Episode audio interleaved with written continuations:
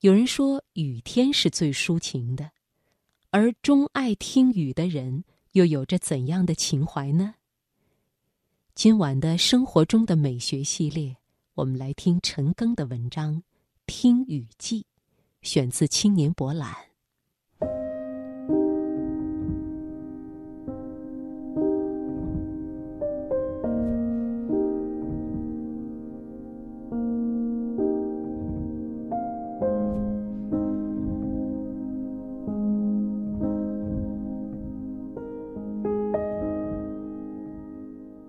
雨声是一种白噪声。白噪声就是毫无规律、全无章法，一如早些年电视台节目结束后播放的雪花点。本来雨源就落得轰轰烈烈，不管不顾，肆意自由。但是很奇怪的是，明明下雨时最吵，可偏偏是下雨时。令人觉得天地安宁。雨在此时有有声胜无声的本事，其他声音一概皆无，只有雨声，只有雨声。而人世喧嚷，只有一种声音，岂不是能实现的最好宁静了？天地安宁，就是安宁到让人什么也不想干。我的爷爷在车间里做了一辈子钳工，一生勤勉，最爱工作。爷爷唯一一次让我想到“偷懒”这个词，就是在一个下雨天。那时他已赋闲在家，随着落雨，老屋小院布满青苔的砖地上，很快汇成交织的水流，平房顶上的雨水从各处排水管倾泻而下。爷爷用铜盆、瓷盆、铁盆、塑料盆接着，一时间哗哗啦啦、叮叮当当、滴滴答答，和而不同的各种水声四起。这时，爷爷会在房檐下站很久，这里距雨幕最近，雨声听得最真切。他满意的仰着头看着雨说。以前上班在车间，要是听见外头下雨，就想：“哎呦，要是今儿不上班多好，在屋看雨。”雨下的大，正好又不用上班，这就是我爷爷理想的一天。他倒是和一位作家想一块儿去了。卢敏这样描述自己理想的一天：饱睡一场，起得很迟。三餐朴素但好吃，最好不要我来做饭。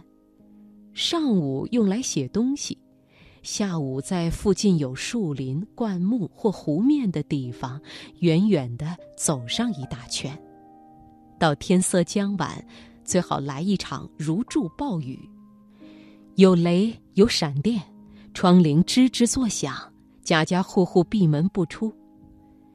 极端天气特别适合在一灯之下看书、看电影，希望看到一部好片子，并且短暂的感动，滴洒几粒奢侈的泪，然后在满意的疲劳中打着瞌睡，爬上洁净的床。大概，雨声的相伴给人心安理得、被懒的理由，诸如起得很迟。不要我来做饭、看书、看电影。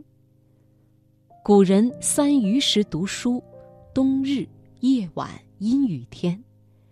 这样做背景音的白昼之语是单纯的。须知在电影里，不论是小雨、中雨、大雨，雨声均可由拟音师用落在筛子上的米、绿豆、黄豆模拟出来，简单之极。但如若是夜晚，又是一个失眠的人，雨声便在他心里复杂起来；而如果这个人是一个诗人，雨声更会画出千百种含义，一个夜晚能因下雨而变得截然不同。他听得细心，要首先听出雨落何物。留得枯荷听雨声，落在枯荷之上的是清音。李商隐想着，为叶上温柔的带着荷之清气的雨声，枯荷绝不能除去。秦观笔下的思妇，灯芯刹那间扑的灭了，黑暗中枯坐，闭门听雨打梨花。三更酒醒残灯在，卧听潇潇雨打蓬。船舱里的陆游一觉醒来，残灯未灭，篷船之上的柳荫遮不住雨，尽打在船顶上。梧桐更兼细雨，到黄昏点点滴滴。李清照的寂寞梧桐，寂寞细雨。雨下的大小不同，声音也不同。雨声铺天盖地袭来的时候，总使人禁不住凝神细听一番。南方的雨点子大一些，打在车前窗上，砰啪有声，有如敲小铜鼓，很热闹，让人顿然感觉到生机。不知为何，雨声是令人难忘的。少年时听的雨，蒋捷记了一辈子。他觉得这一辈子过去了，每个阶段听到的雨声都不一样。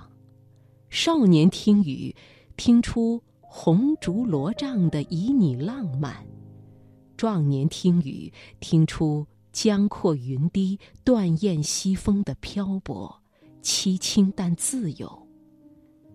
鬓已星星之时，悲欢离合。都化入雨声中，再不起波澜。一个雨天比晴天更容易被记住。杜牧记得去年的一天，因为那是个下雨天，去下书雨余，同倚朱兰雨。李商隐知道将来总有团圆的那一天，且团圆的两个人一定都还记得今天的雨声。却话巴山夜雨时。几年前普普通通的亳州之夜，杨万里也清清楚楚的记住了。归舟西岁宿严陵，雨打书棚听到鸣。茅檐昨夜疏雨作，梦中唤作打蓬声。西岁夜宿舟中。为何一夜无眠，听雨至破晓？昨夜茅檐之下，彼时此时的雨声一同响起，又有什么心事？似乎说了很多事，又似乎什么都没说，一如雨声。雨声还具有莫名其妙的唤醒力。经国多年情境改，忽听春雨忆江南。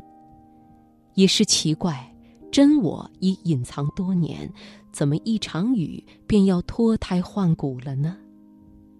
涤荡，涤荡，这其中的因果关联也是说不清楚的。但这样洗尽沧桑的时刻，毕竟难遇。大多时候，传到心里的，就是简简单单的潮湿。竹斋眠听雨，梦里长青苔。只有最干净、最无杂念的梦境，方可观台。当我听雨，我是在雨声里听自己。雨声遮蔽了一切幻音幻象，最真实的自己。便苏醒了。